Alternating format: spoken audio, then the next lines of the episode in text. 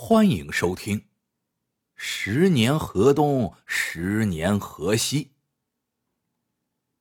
苏北赣榆县的老街上，住的全是富户，在老街上过日子，讲的是头脑，玩的是手段。一个店面，头天开张，明儿个关门，这呀不稀奇。你看老街上富丽堂皇的大家院落。哪个没换过几个姓啊？没点本事还想住老街？一边凉快去吧！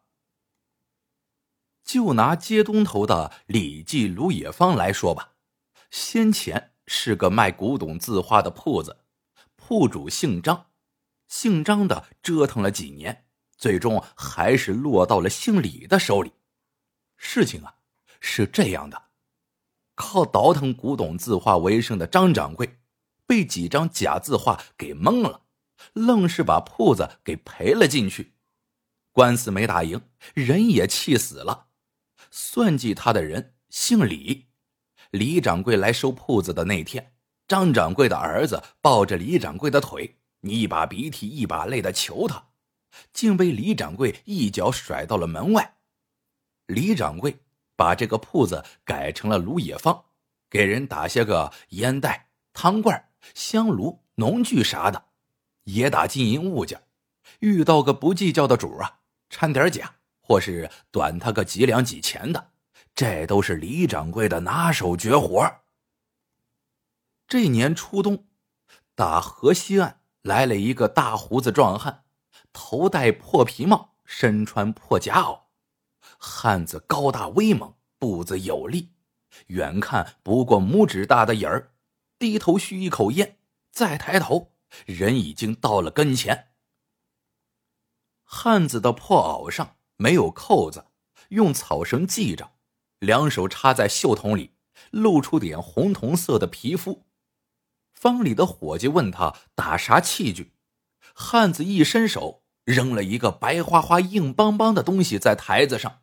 那手瞬间就拢回了袖筒，那敏捷劲儿，就像不是他扔的，而是从天上掉下来的一样。汉子瓮声瓮气的说：“不买东西，卖东西。”李掌柜听罢，叼着烟袋走过来，瞅了一眼，然后面无表情的问：“卖多少？”汉子说。二百钱。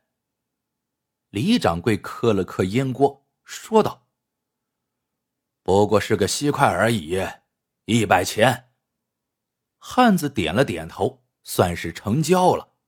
汉子前脚一走，李掌柜立刻掂着小布把锡块拿回屋里。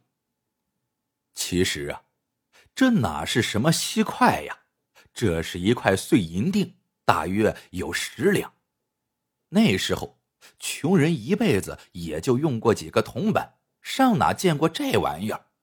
所以李掌柜就说是锡块，汉子就信了。过了几天，汉子又来了，竟带来了一个更大号的锡块来。交易过后，李掌柜不紧不慢的说：“这种锡质地不错，我女儿出嫁。”要做一锡帘，如果还有，一定记得再卖给我。汉子点了点头。这里说一下啊，呃，李掌柜说的锡帘就是女子梳妆用的镜匣。如此，又交易了两回。一天，李掌柜旁敲侧击的问锡块是从哪来的，汉子和他耳语道。都是芦苇荡里捡的，我家里还有几麻袋，每一袋都比老母猪还重。李掌柜听完，眼睛一亮，但他故作镇定的说：“你一趟趟的跑，多麻烦呀，干脆一次都卖给我，我给你翻个价。”汉子微微一笑：“那今晚。”你在河东岸的大树底下等着我，把钱带足了，我就全卖给你。李掌柜暗喜，转身回屋，把家底儿掏了出来，用麻袋把钱装好。夜幕降临的时候，就驾着马车一路赶去。李掌柜到了河边，一看汉子已经到了。李掌柜指着麻袋说：“钱在这儿了，你的锡呢？”汉子打了个响哨，四处的大树上立刻跳下六个人来，个个手持大刀，也不说话，冲上来就塞住了李掌柜的嘴巴，又把他绑在了树上。随后，这一伙人带上钱，扬长而去。与此同时，在河东岸。有个船家已经等候多时了，一会儿，几个人影走了过来，来者正是汉子他们。夜黑雾大，小船能装的东西又十分有限，船家告诉汉子，这时候过河，一次带这么多人和重物很危险，得分批过河。未免夜长梦多，汉子觉得此地不可久留，就和众贼商议。由他带着钱先过河，众贼答应了。船行过半，已瞧不见东岸的灯影，听不到人声狗叫。船家趁汉子没防备，一桨把汉子击翻在河里。当时正值初冬的深夜，河宽水冷，水性再好的人掉进去也休想出来。汉子不习水性，他想呼救。可一张嘴就呛了一肚冰水，只好在河里瞎扑腾。